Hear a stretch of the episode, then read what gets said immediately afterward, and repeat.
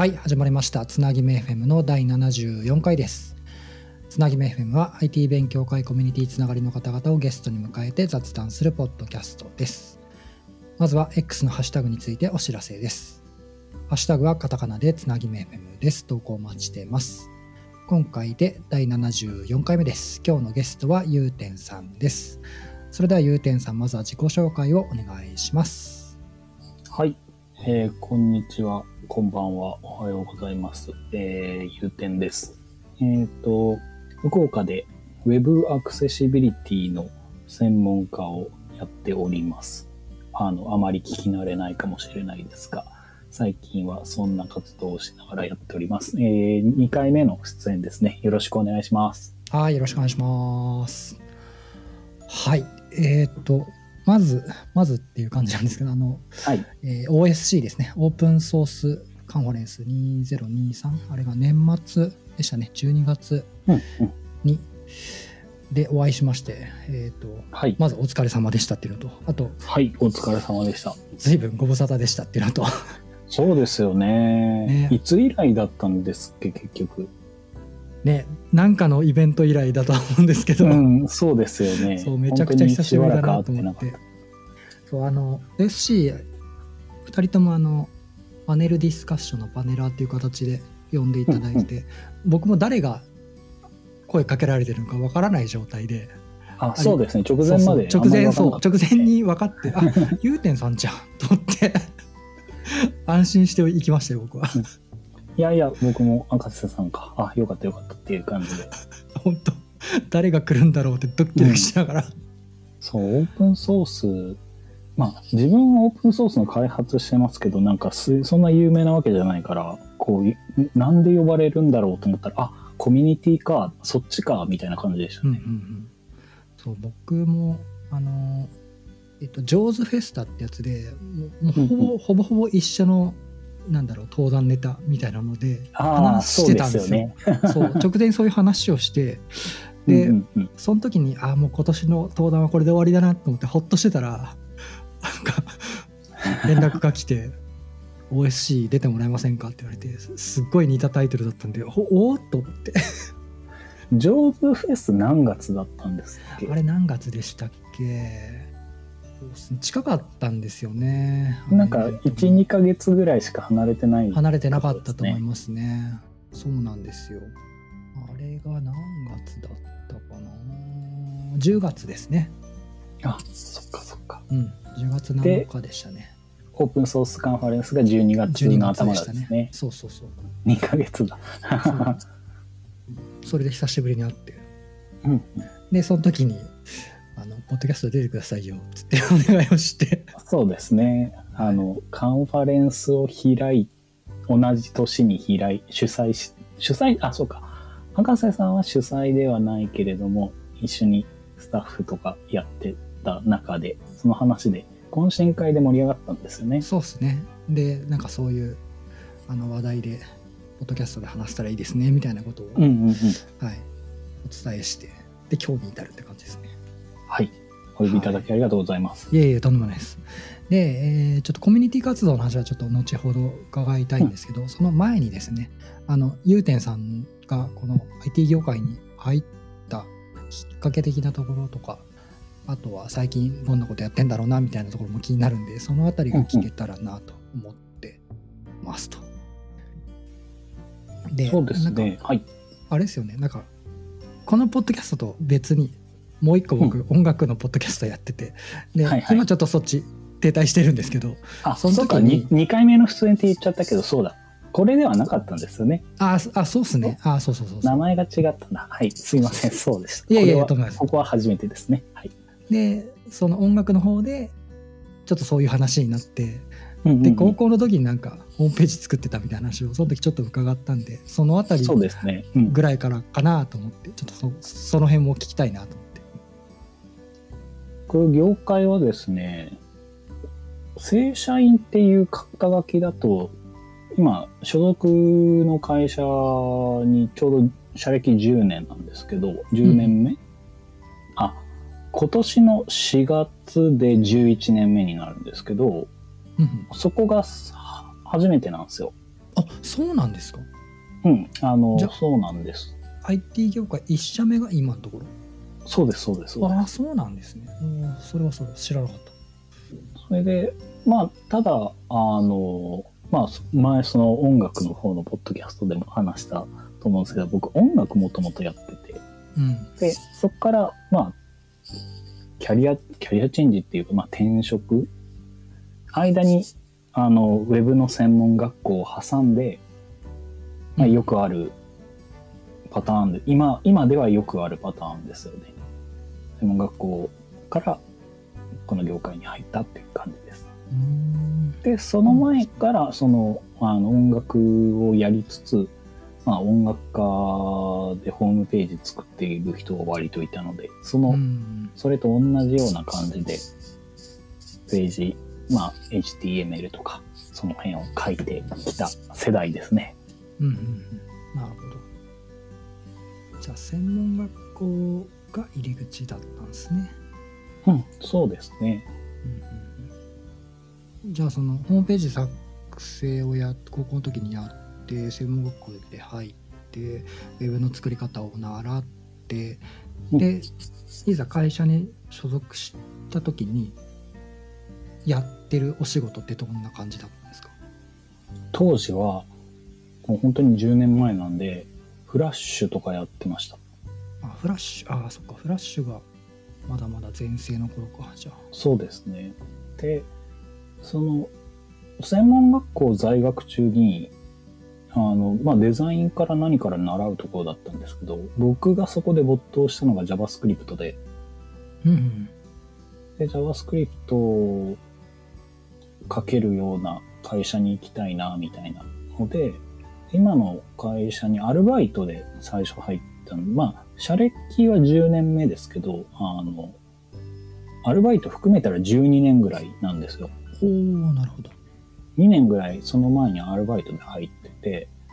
で、その時からその、どっちかって言ったら、フロントエンド、まあその当時フロントエンドっていうことがななかったかもしれないですけど、フロントエンドのプログラミングが得意です、JavaScript 好きです、みたいなので、アルバイトの時からフラッシュと、で、その時期フラッシュ、あの、スマホも出てきてたんで、あの、スマホはフラッシュが対応してないから、あの、JavaScript で何とかしたいみたいなニーズがどんどんどんどん増えてきた時期だったので、うんなので JavaScript 書けますって言ってある、あの、そこで、あの、いろいろやらせてもらってたら、じゃあそのままうちで働きなよみたいな感じで、あの、学生上がりだったんですけど、入社試験とか全くなくそのままエスカレーター式に入社みたいな感じだったんです。言葉を選ばずに言うとラッキーじゃないですかそう、ラッ超ラッキーだったんですね。みんなみんなが就活で悩む中、僕だけ、あ、もう決まっちゃったからみたいな。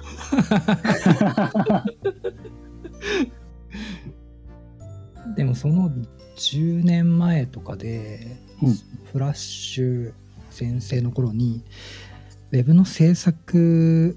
を入り口にした人が JS かけるって多分相当強かったんじゃないかなって僕は印象的に思うんですけど、どうですかね？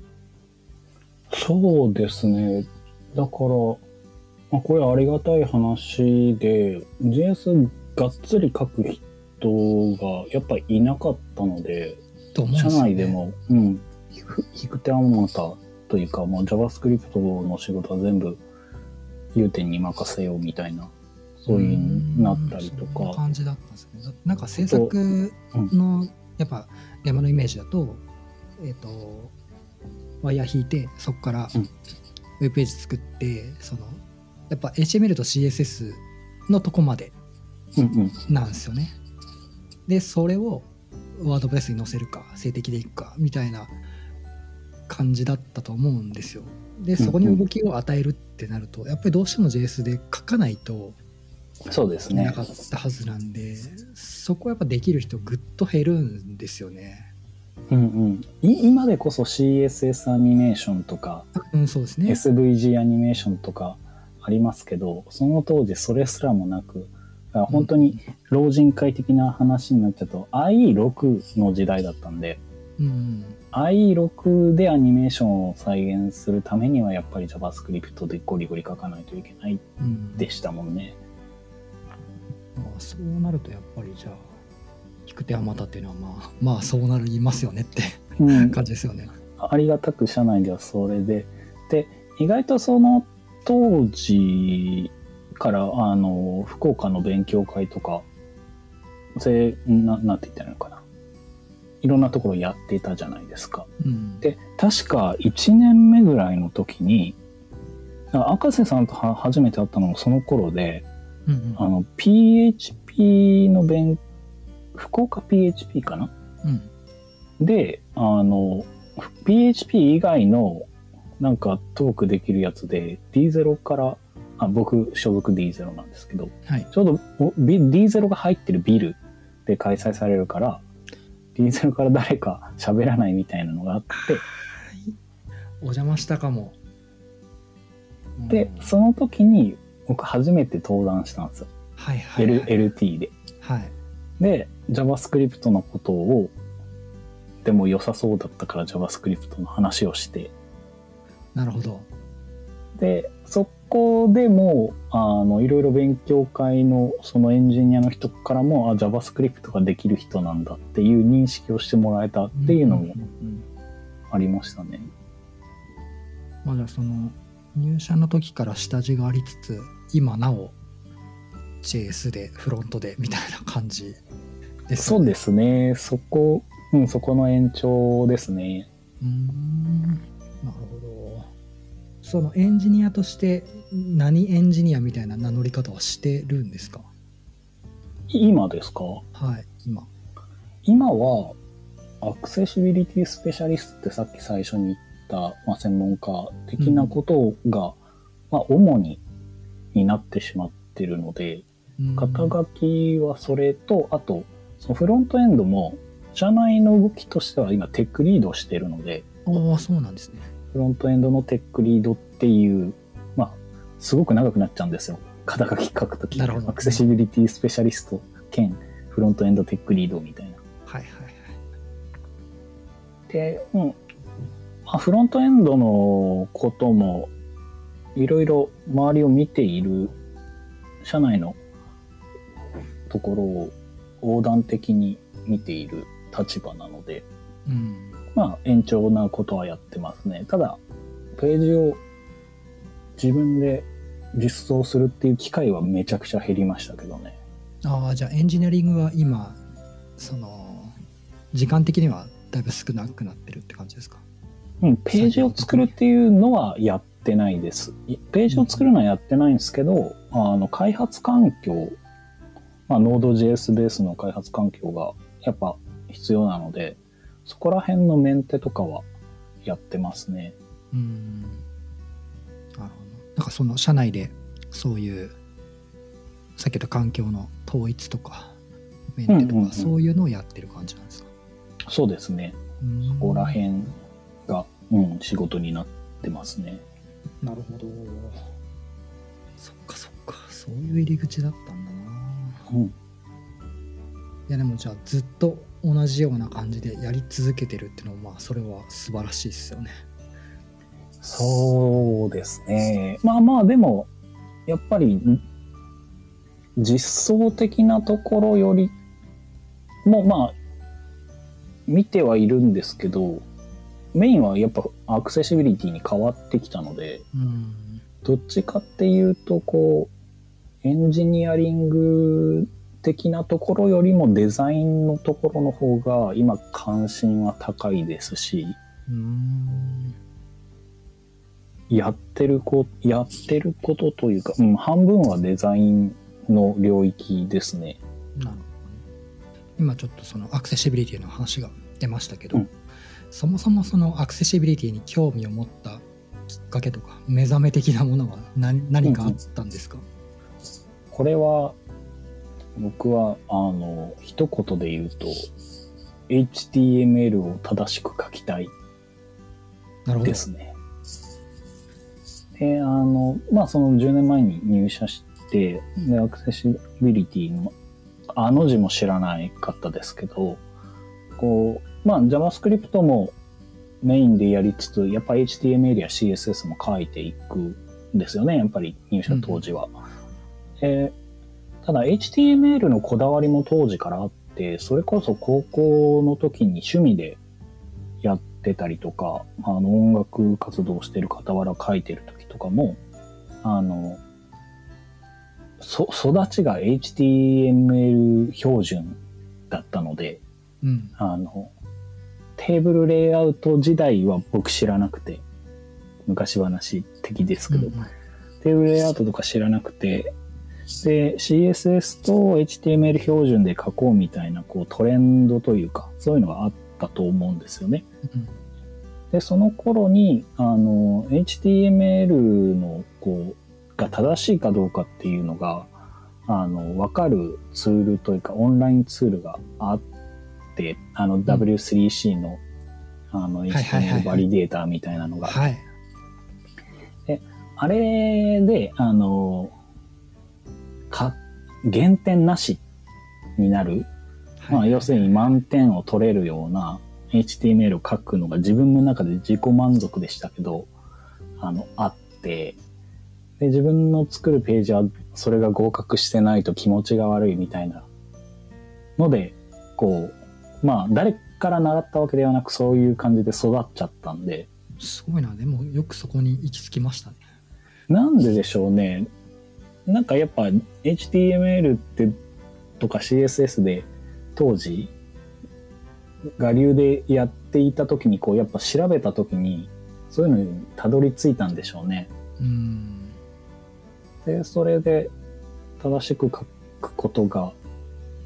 まあ正義とまではいかないですけど正しく書かないと気持ちが悪いっていうのがあってで、ただ、あの、入社して実際に業界、まあ、社内のことだけでもないんですけど、もういろんなこう、ウェブ制作会社の HTML とかを見ていって、まあ、自社も含めて、まあ結構デタラメに書かれてんなっていうのに、こう、カルチャーショックを受けちゃったんですよ。その当時ブラウザーが、うん。なんだろうな、えっ、と、解釈しちゃうし、うんうん、うん。なんかそれっぽく表示してくれるじゃないですか。うんうんああの結構壊れてても。はい。例えば、うんそうだな。インライン要素の中にブロック要素書いたところで動くし、うんうんう。うんん、何も問題はないですよね、表示的には。そうなんですよ。ただ、仕様的には多分それは間違ってはいて、うんうん。うん、っていうのはまあ、まあ、ありましたよね。だから、そうなんですね。確かに私もそのいろんなウェブページの HTML 表示させて見てみるとなるほどっていうのはたくさんあったなっていうのは記憶がありますね。本当にその、それでブラウザーがよしなにしてくれたりとか。で、あとはもう、評価的には、まあ、クライアントもそうですけど、あの、やっぱり最初にデザイナーが作った、フォトショップとかで作ったデザインカンプ通りにウェブページができてれば、それで OK で、うん。で、それも社内も当時もそれで OK で、HTML 書けることよりも CSS を書けることっていう方がやっぱり重要で、HTML が、まあ、どう書かれていようがあんまり気にしなかった。まあ、若干 SEO とかそういう話はありましたけうんうど、ん。それでもやっぱり、その正しいか正しくないかみたいなところって何にも評価されないっていうのがありまして、うんうん。で、そこにモヤモヤをずっと感じながら、まあでもメインは JavaScript でお仕事になってたんで、あんまりそこまで気にしてなかったんですけど、うん。とある時に、あの、アクセシビリティの勉強会でセミナーかなはい。2015年とか16年ぐらいの頃に、もうそろそろ10年、まあ、それも10年前ぐらいになるのかな ?8 年前か。そのくらいに、あの、そのアクセシビリティのセミナーが、こう、東京で登壇してるような人たちが、こう、福岡にやってきて、セミナーするんですけど、でそこで、まあ、聞きに行って、アクセシビリティ、まあ広い、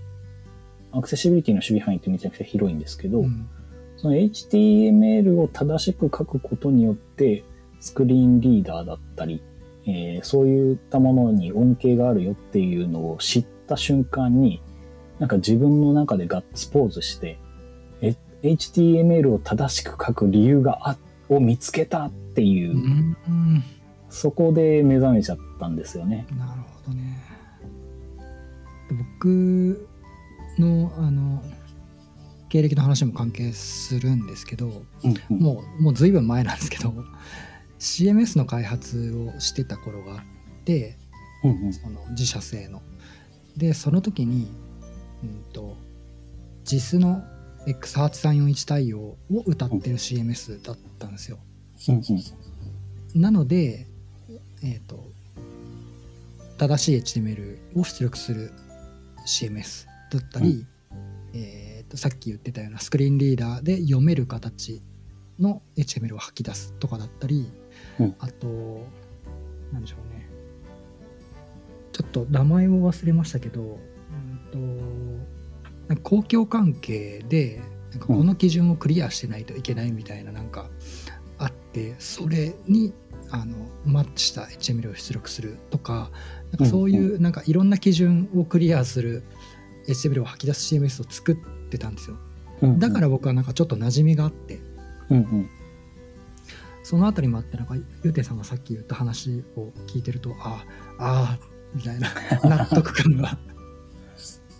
え HTML が結構関係ありますからね。そうですね。でえっ、と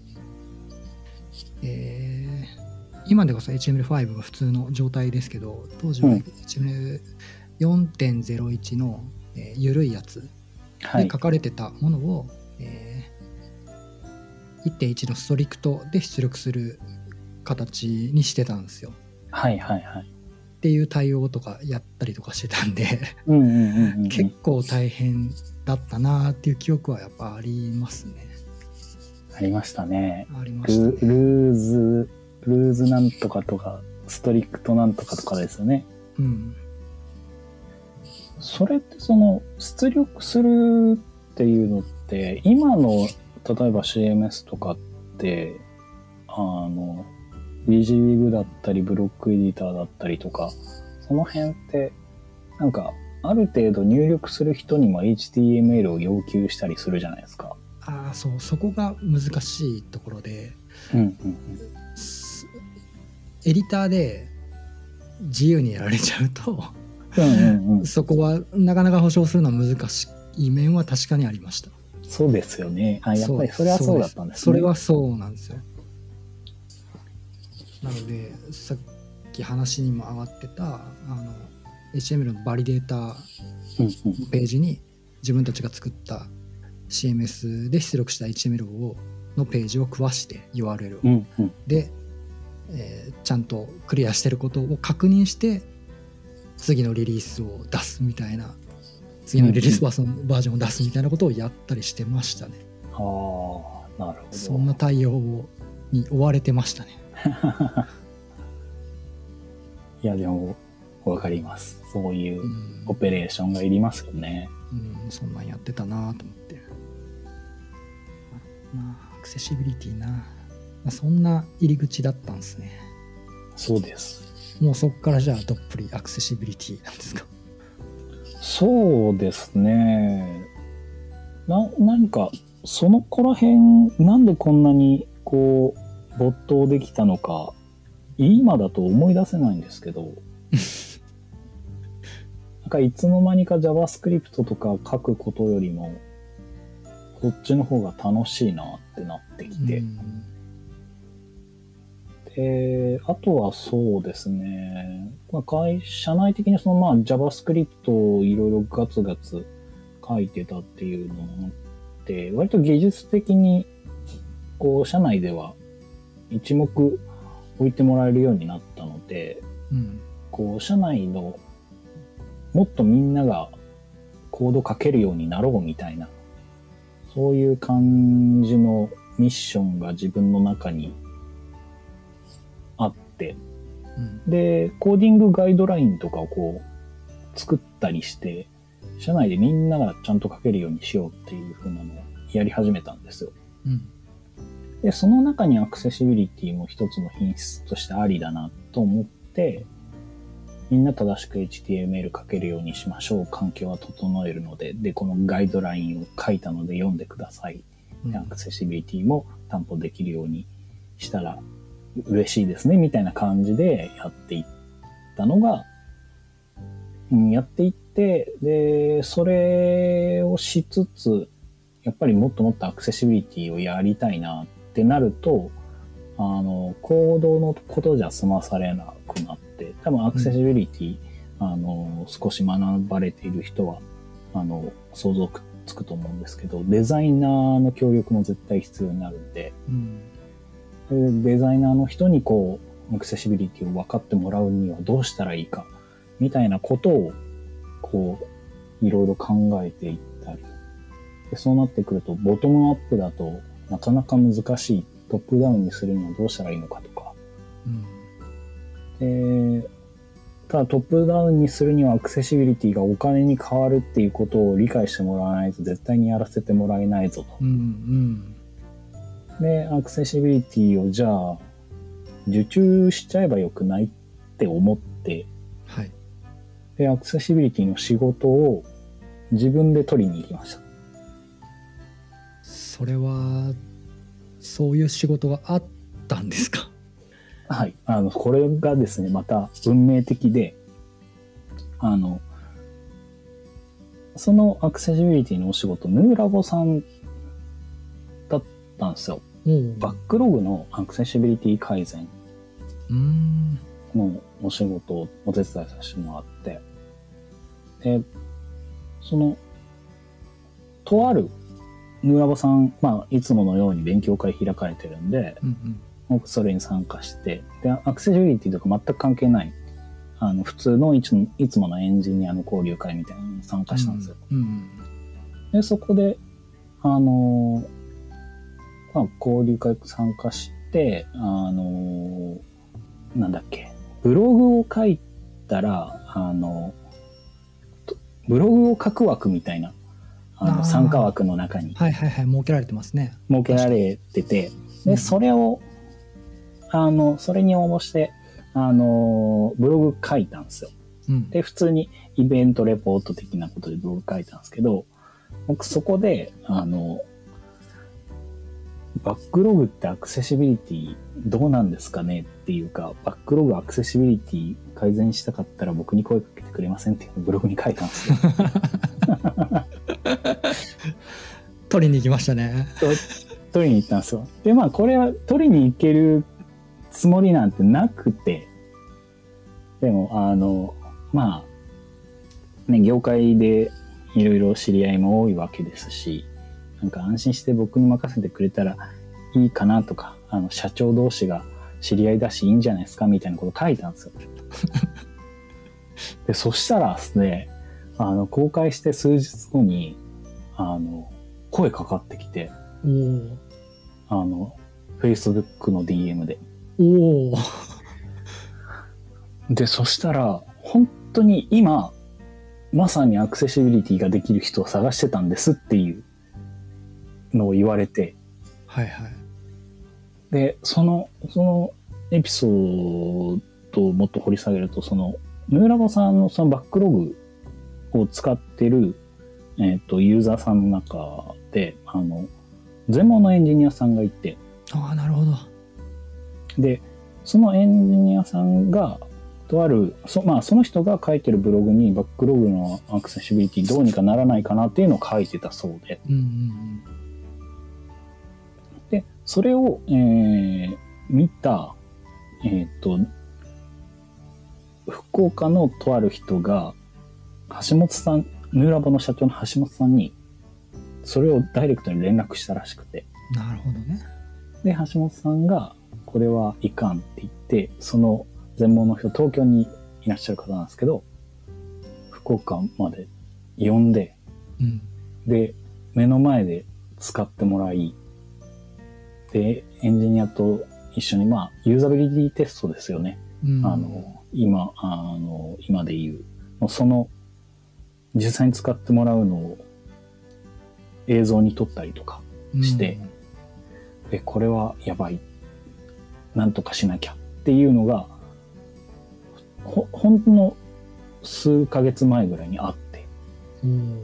で、アクセシビリティの改善を取り組まないといけないっていうので、中のエンジニアの人たちが、やらないといけないモードにはなってたんですけど、うん。まあ、アクセシビリティのことよくわかってないから、勉強しながらやらないといけなくてすげえ大変っていうタイミングで僕があのブログを、もうなん、そんなことをつゆ知らずうんうん。書いてっていうのがあって、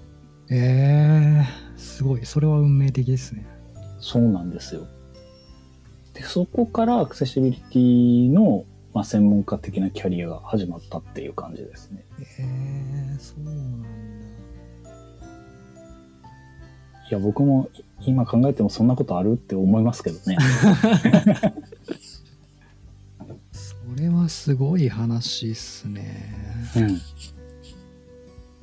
まあでもその連絡してくれた方にも感謝ですし。そうですね。それが何を、あの、隠そう、あの、アクセシビリティカンファレンスを一緒にやったアンジェラさんなんですよ。ああなるほど。当時、あの、アンジェラさんは、ヌーラボの人事されうんそうですね。たんで、で、その時にその探す、できる人を探してたっていうので、ちょうど、あの、見つ、まあ、見つけてもらえたというか、見つけてもらうためにブログを書いたので、うんうんうん。あの、僕としては本当に、もう、つ、釣った魚がでかかった、いきなりっていう感じだったんで。で、それで、本当にあの、ヌーラボと D0 でこう、契約して、僕は、あの、その時にいろいろ相談したんですよね。副業でやってもいいですかとか。うんうんそういうことを相談したんですけど、いや、D0 でやった方がいいんじゃないのっていう話になって、D0 でやって、で、D0 でもアクセシビリティやっていけるぞっていうのがそこでできたっていうのが、まあ、大きくて。うんで、今に至るまで、その、アクセシビリティの専門家っていう形で、この会社でできてるっていうのはそこがうんうん大きいですね。僕が多分あっこ、あの時に副業として選んでたら、多分 D0 ではいアクセシビリティの仕事って未だにないんじゃないかなと思うぐらい。じゃあそのそれ以降に、まあ、別の案件があったりとかやっぱしたんですか？そうですね。ちょくちょくこう、行政系のだったりとか、ああやっぱそうなりますよね。そういうので必要ですか？必要でないですか？みたいなのをこうヒアリングすると、やっぱり必要ですみたいなのになったりして、うん。あ、じゃあ、やらないといけないよね、とか。であとは、まあ、アクセシビリティの勉強会みたいなのを福岡でやり、やったりとかっていうので、徐々に徐々に、やっぱり僕だけじゃなくて、いろんな人がアクセシビリティに関心もし始めていった頃ではあったので、まあ、それこそその、僕が初めてセミナーで行った人で登壇された方たち、東京の、あのーまあ、先輩たちが、やっぱり全国でもセミナーや、福岡だけじゃなくて全国で、全国ツ、全国ツアーみたいなことをやって、いろんなところで啓発活動をしていったんで、そこの種がちゃんと、あの芽が出ていっていったっていうのはあると思いますね。でそのおかげで、やる人も増えたし、それに対して、あの、欲しいです、やってくださいっていうクライアントも増えたしっていうう。んそのゆうてんさんだけじゃなくてアクセシビリティにいろんな方がこう興味を持ち始めてみたいなこうう機運が高まったなっていうのはいつぐらいですか？な何年前とか。そうですね。もう当時からいろんな人が、まあ、アクセシビリティのセミナー自体のその、全国でやるだったりとか、えっ、と、まあ、ツイッターとかで交流してても、あの、アクセシビリティの頑張ってるっていう人とか見たりとか、本当に、なんて言ったらいいんですかね、その機運が、こう、の上り坂の途中で僕も参加させてもらった感じはあって、本当に徐々に徐々にっていうところですね。あ確かに東京とかではうん。そういうイイベントとかセミナーがあってたのは僕も知ってて、まあ、参加はしてなかったですけどうんまあでもこうちゃんとそういうアクセシビリティの意識がなんか広がってきたなっていうのを感じてるのは本当ここ僕は本当最近なんですよね。うんうんうん。うん、そうですね。い何段階かこう、起爆するというか、うん、ポンって爆発するタイミングはあって、で、一個大きいのはやっぱりコロナで、リモートっていうところが、リモートワークが増えたっていうのは大きいと思ってて、うん、あの、結局リモートとかって、そのリモートのツールだったりとか、うん、あのチャットツールだったりとか、そういうのが、まあアクセシブルじゃないと使えないっていうことか。あとはインターネット自体がアクセシビリティが、まあ、物理的なものよりも高いものなので、そこに一個気づいた人たちがあるんじゃないかなっていうのも一個あって、なるであとはその Web のアクセシビリティのところだけで言うと、そうですね。何かな。やうん。なん、なん、何があるだろう。うーん。本が発売されたりも、ここ数年で、増えたし。で、あと、去年とかであれば、去年、一昨年ぐらいの近いところであれば、やっぱり、あの、ここあんまり僕結びつけるのは、あの、あ握手かなと思うんですけど、あの、障害者差別解消法の改正うん。っていうので、あの、みん、あの、IT 業界だけじゃなく、普通にクライアントがうん気にし始めたっていうところはありますね。気にし始めたのか、えーあの、悪い歌い文句で、あの、焦っちゃってるのかわかんないんですけど、うんうん改正されるからやらないとやばいよっていうふうに思っていしまっている。まあ、実際やった方がいいので、やるに越したことはないんですけど、こう、やらないとまずいみたいな、っていうところが、そのやらないとまずいの、まずさを勘違いしているところがあるので、あんまり法律と絡めると話がこじれちゃうんですけど、うんどっちのニーズもありますね。あの、やりたい、普通にエンジニアやデザイナーでやりたいっていう人が増えたのもあるし、うん。クライアントがやってほしいっていうのもありますし、あともう一つは、事業会社で、まあ、自分たちのサービスを持っている企業がアクセシビリティに力を入れ始めていて、おうおうおうおうで、そこが、あの、そのアクセシビリティがあるおかげで事業を拡大できているとか、売り上げを伸ばしているとか、えーと、実際に契約に結びついているみたいな話も出てきているので、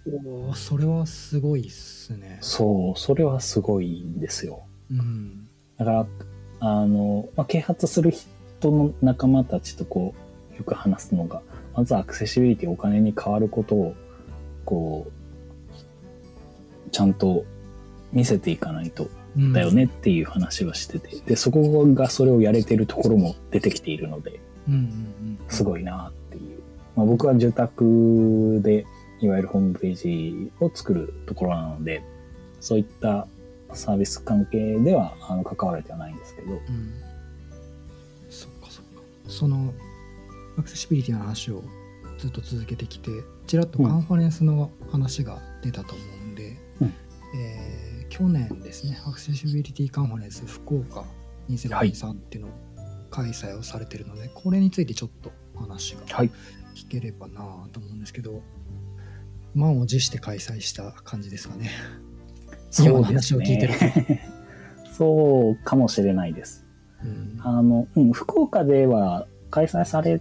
てきたんですよね。あの、多分一番大きいのだと、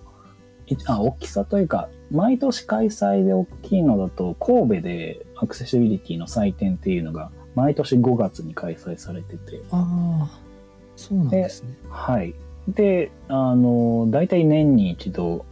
アクセシビリティやってる人が神戸に集まるみたいなおお、そうなんですね。感じっていうのがあったり、あとは東京でも、あの、JAC、JAC で、あの、ジャパンアクセシビリティカンファレンスで JAC っていう、呼んでるんですけど、僕これちょっと勉強不足で初めて知ったんですよね。あ、いやいや、あの、もうここも、あの、アクセシビリティに関心のある人たちがガッと集まるようなうん。やつだったんで、で、まあ、この調子でね、あの、東京とかの開催とか、神戸のやつ以外にも東京で開催されたし、で、地方でもどんどんそういうの出てくるだろうっていうのを僕も思ってて、でうん、地方でややれそうあ、地方というか福岡でやれそうだったら僕も一丁噛みしたいな、みたいな、そのくらいに思ってはいたんですよ。うん。でもコロナに入って、ジャックもやらなくなっちゃったし、うんえっと、採点もオンラインになっちゃったしう、ん。現地開催しなくなっちゃって、で、まあ、アクセシビリティの、まあ、それこそ盛り上がってきてるんで、オンラインの小さい、あの、カンファレン、カンファレンスじゃないな、勉強会みたいなのは、めちゃくちゃ数増えたんですけど、うん。カンファレンス規模で大勢集まってっていうのが全然できてなくて、うん。寂しいじゃないですか。うん。で、ただそのコロナが徐々に落ち着いて、それこそ、えっと、去年の6月に PHP カンファレンスも開かれたはし、い、やりました。PHP カンファレンスやるよっていうのを、その一昨年の時点で、噂聞いてたんで、はい。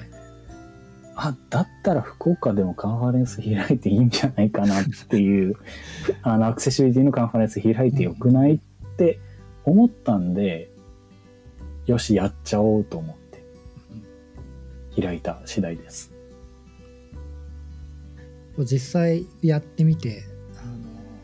まあ、いろいろあったと思うんですけど、うんうん。えー特に印象に残ってるエピソードだったり、やってよかったところとか、その辺が聞けたら。そうですね。あの、僕当日の記憶ないんですよ。その心は。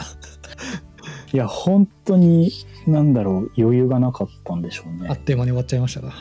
あっという間に終わりました。なるほど。だから、で、あの、ただいろいろチャレンジしたっていうところがあって、普通に人呼んで、まあ、約1時間ずつぐらい話してもらうのだけだったら、そんなに緊張しなかったと思うんですよ。うん。ただ、あの、今回その会場もやっぱりアクセシブルにしたい。じゃないとアクセシビリティカンファレンスじゃないよねっていうのがあって、うん、話を聞いてると、そういうことをやったんじゃないかなと思って。そうそうなんですよ。あの、やっぱりや開くからにはっていうので、その登壇者とかを決める前の時点で、あの、手話通訳と、えーっと、YouTube 配信と、で、YouTube 配信もちゃんと字幕をつけた情報保証版を出すっていうの、もうこの3つ絶対決めてて、おおで、これが実現できないんだったらもうやらないぐらい思ってたんですよ。うん。で、やっぱその当日記憶が飛んでるのも、配信が止まったらどうしようとか、ちゃんともう、まあ実際に現場にいましたけど、目の前で PC 開いて YouTube の配信の様子を見たりとかしながら、あとは字幕も、その、一応 UD トークっていうツールを使うので、うんあの、登壇者が話した言葉はリアルタイムに、あの、字幕に変わるんですけど、はいやっぱり誤変換があったりするとまずいので、そそうこを編集するスタッフも準備した上でやったんですよね。なるほど。で、そのスタッフの連携がちゃんと取れてるかとか、うんうんうんうん。その辺の、こう、現場でいろいろ、な、なんて言ったらいいんですかね。で、配信関係が一番、こう、お腹を痛さにつながってたっていうか、そう聞きますよね。いろんなカンファレンスの話聞くんですけどやっぱり配信のところが重たいみたいで。うんうんうん。うん。そうなるんですね。いや、本当に、あのーびっくりしましたね。自分でももっと楽しむつもりでいたんですけど。思った以上に緊張しましたね。自分、自分話す、話さないかったんですよね。あ、まあ、はいはい挨拶はしましたけど、こう、いいつもその、と割と登壇する方なので、あの、そういうところ行ったら話すのに緊張するな。まあ、そう、話すのにあまり緊張しないタイプなんですよ。うん緊張しないタイプなんですけど、自分話さないのになんでこんな緊張してるんだろう？なんでこんなお腹痛いんだろうっていう感じでした。やってみてその後のなんか反響だったりとかなんか声とかなんかありましたか？あ、いや、もうありがたいことに、もう良かったよっていうのを言ってもらえて、それは素晴らしいはい。もう安心しました。安心しました何よりですねもう、な、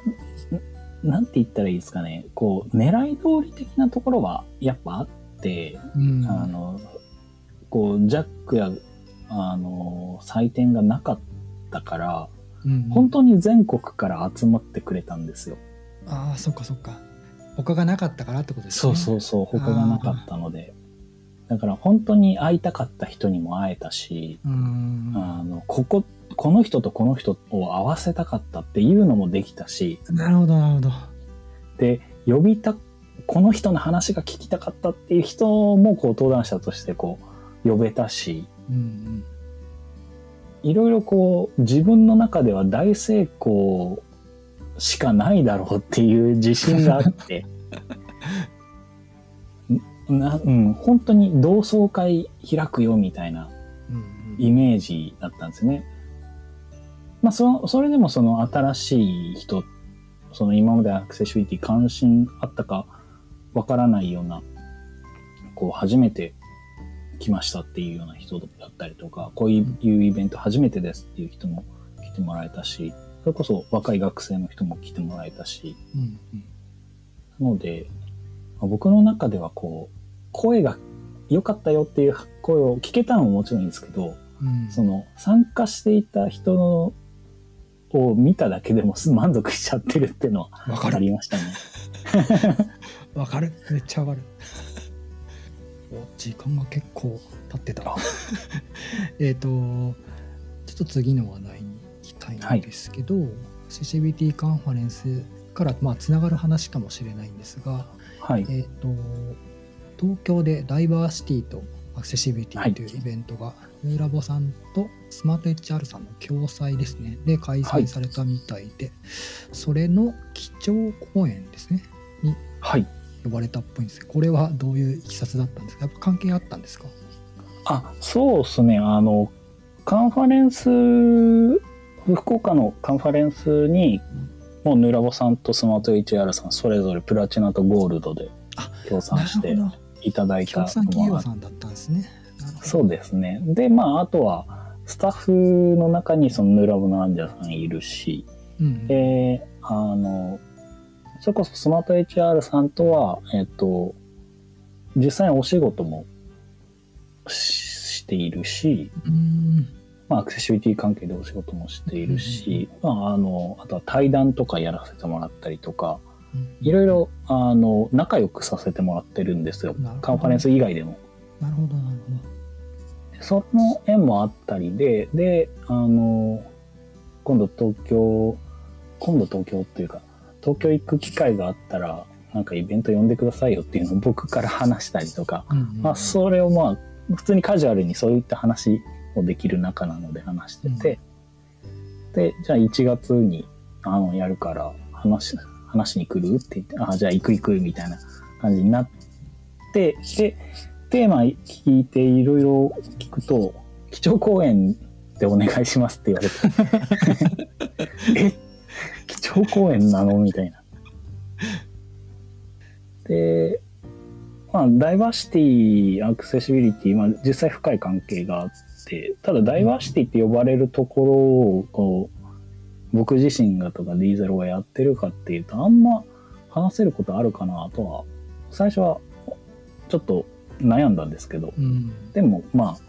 言ってもらえたからには、まあ話せる範囲で話そうかなと思って、この間行ってきました。そうですね。つい、ついこの前ですね。そうですね。なんかいろんなつながりができますね。そうですね。本当にリティを起点に。そうなんですよ。で、例えば、その、オープンソースカンファレンスにね、あの、赤瀬さんと出させてもらいましたけど、そこでブース出展していったですね、はいあ。の学生団体がありまして、ああ、でわかった。車椅子の子？そうです、そうです。ああ、はいはいはいはい。で、ダイバーズっていう学生団体があるんですけど、僕、ちょうど先週かな？あの、それこそ東京行って、あの、話した後に、で、土曜日に、えーその週末に、あの、そのダイバーズの主催の、あの、車椅子で街をこう移動して、車椅子やベビーカーが通りやすい道を探そうっていう、うんまあそういった、それを集めているアプリがあって、うんうん。で、それの企画イベントにも参加させてもらってですね、そこで学生さんと交流ができたりとか、あの、まあ、オープンソースカンファレンスきっかけでそれができたし、でそこでもその、旧大の先生とか、割と言う、あの、アクセシビリティだったり、あの、ユニバーサルデザインに造形がある先生うん。とも知り合いになれたし、で、あとは行政関係で福祉をしている方とも会えたし、うん。割とやっぱりアクセシビリティって、まあ、必要な人が多いので、もう本当にエンジニアリングだけではなく、いろんなところにこう、関係があって、そういう関係者の人に出会えてるなっていうのは、ここ数年すごく感じてますね。うんうん先ほどあの名前の上がったダイバーズマップだっけ？のそうですね。彼は、えっと PHP カンファレンス福岡の2023でスタッフしてくれててああ、そうだったんですね。そうなんですよでどうしてもそのできる作業が限られるうんことはやっぱ一部あると思うんですよね、でも彼はどうしてもやりたいって言ってくれたんで、うん。で相互に確認を取り合って、うん。でやれるとこからやってみようみたいなことを言ってですね。で去年やってもらったんですよ、でその後いろんなところでなんか結構積極的に動いて、うんうんう。うんん、頑張ってるみたいですねそうですね。そう彼はのいたし、うんすごい野望、野望を持っていて、本当に積極的な、頼もしい、これから福岡の、まあ、エンジニア界隈がどういうふうにキャリア積んでいくのかわかんないですけど、うんうん多分有名人になっていくんだろうなと思いますね。うんうんうんうんなんか頑張ってますよねうん。うん本当いろんなとこに顔最近顔出してでダイバーズマップの実証実験とかやってますもんねうんうん。うんでえーっとダイバーシティとアクセシビリティの話ができてでちょっぴり遡るんですけどはい。フロントエンドの話にちょっと戻るんですけど、フロントエンドカンファレンスもやったじゃないですか。やりましたね。まあ、あの、スタッフ参加ではありましたお。はい。これはスタッフ参加っていうことなんで別に主主催というかあのななんて言うんだろうな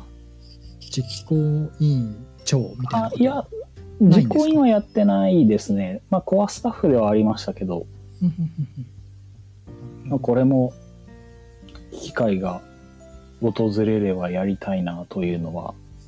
コアスタッフだった人ともたまに話はしますお。ってことは次回作は期待していいんですか？どうでしょう僕はね、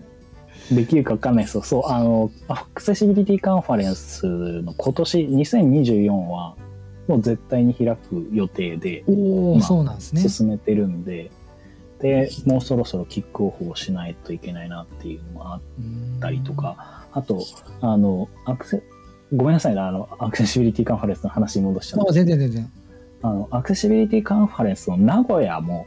やるんですよ。おおはいはい。で、名古屋はまあ別に主催の人がいるんですけど、うんまあ僕がけしかけた形になって、名古屋開くよね、手伝うからやろうよって言って、うんうんうんで、その名古屋の開催も福岡のあのクロージングトークの時に宣言させてもらって、うん。おおそうなの。名古屋とあの福岡来年開催しますっつって、あの、全国ツアーのおしまいに次のツアーを発表するアーティストみたいな感じの ムーブをさせてもらってですね。じゃあ今年もあるんですか？そうです、今年。で、しかも、まあ、名古屋ともあるので、まあ、名古屋しっかりコアスタッフではないですけど、アドバイスとか、うんうんえっと、そういった面で手伝うので、もうすでにでかいカンファレンス2つ関わってるので、フロントエンドカンファレンスはどうかなっていう状態ではあります。あそうなんですね。もういやなんか今年やるんですかとか来年あるんですかって聞こうと思ったらもうすでに決まってた。そうなんです。はいねアクセシビリティの方はもう全力投球でやっていきます。いやでもフロントエンドカンファレンスは福岡やらなくてもなんか他のところがやるみたいで、そうなんですよね。いろいろ決まってるらしいですよ。そう、沖縄もね、あのー結構頻繁にというか、せなんだろう、開催何度もされているし、えっとフロントエンドカンファレンス沖縄はえっと去年やられてるんですけどこれはあれですね。えっと PHP カンファレンス沖縄の実行委員長のカンボさんっていう方があけあ、兼務で同じ、同じ方ですね。はい同じ方です。はい。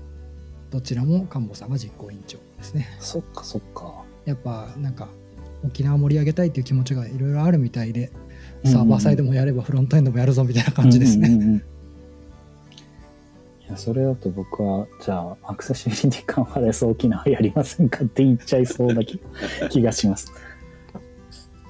でなんかつい最近フロントエンドカンファレンス北海道がやりますっていうなんか宣言されてるのを見かけましてですね。北海道ってもしかして初めてですか？僕初めて見た気がします。ああじゃないですかね。なんか夏頃予定って書いてありますね。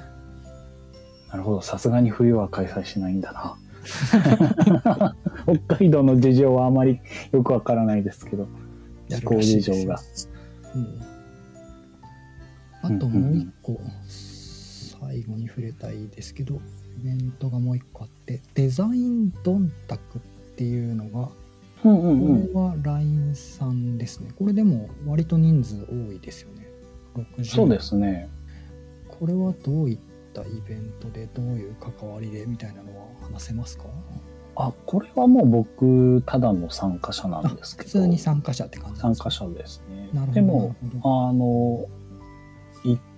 一回か、に第2回に行ったのかな、うんあの、まあ、第1回も、あの、タイムラインとかで盛り上がり見てましたけど、うんあの、やっぱデザインメインのイベント少ないじゃないですか。確かにエンジニアのに比べたら。い確かに確かに。やそこで、あの、デザインの話だができたりとか聞きに行けるのって、こう、どんどん増えてほしいし、盛り上がってほしいしっていうのが、うんあの、そそういった盛り上げようを感じるイベントなので、うんすごく楽しいですね。そうか、デザインドンタクっていうぐらいだから、福岡でずっとやってているイベントなのかな、これは。うんうんうん。ですでね。今度3回目なのか。なるほど。確かにですね、デザインのイベント少ないですもんね。エンジニアのイベントはね、あの最うん近ようやく復活っていうか、いろいろ増えてきたけど。であとは割とエンジニアの人が参加しても楽しめるような内容というかそのデザインもいわゆるグラフィックデザインだったりとかビジュアルデザイン UI デザインっていう話ではなくうんうん、なんかももっと広い意味でのデザインをこう取り上げてもらったりとか登壇する人が、まあ、そういった、まあ、UX だったりリサーチの方だったりとかあとはプロダクトもプロダクトにガンガンやっているような上流の話も聞けるような感じのはずなので。あの、ま、マニアックなデザインの話じゃないので結構楽しいですね。これが、あ、もうすぐだな。2月2日か。今週末か。今週末ですね。はい。収録日の収録週が。参加枠がすごい。もう少しで満席だ。なるほど。じゃあデザイン興味ある方はこれ、ぜひぜひって感じですね。うん、ぜひぜひですね。ね、福岡でね、こういうの本当確かに少ないと思うんで、こういうの待ってる人いたと思うんで、参加してもらいたいですね。うん、うん。なるほど。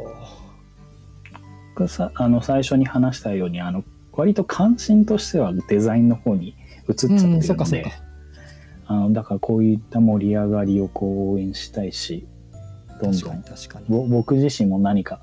やれたらなと思思ってはいますけどカンファレンスで大変だから 無理はせんどこうっていう感じです。そうっすね。はいということで1時間が経ちました。はい。ありがとうございました。早かった。あっという間でしたね。はい、ちょっと話し足りないところもあるはあるんですけど、はい、時間がいくらあっても足りないので、この辺で、はい、はい、締めさせてもらおうと思います。はい、最後にもう一度、X のハッシュタグについてお知らせです。ハッシュタグはカタカナでつなぎめ FM です。投稿お待ちしています。はい、ということで、えー、今回のつなぎめ FM 第74回は、ゆうてんさんをお迎えしてお話しさせてもらいました。今日はどうもありがとうございました。ありがとうございました。ありがとうございました。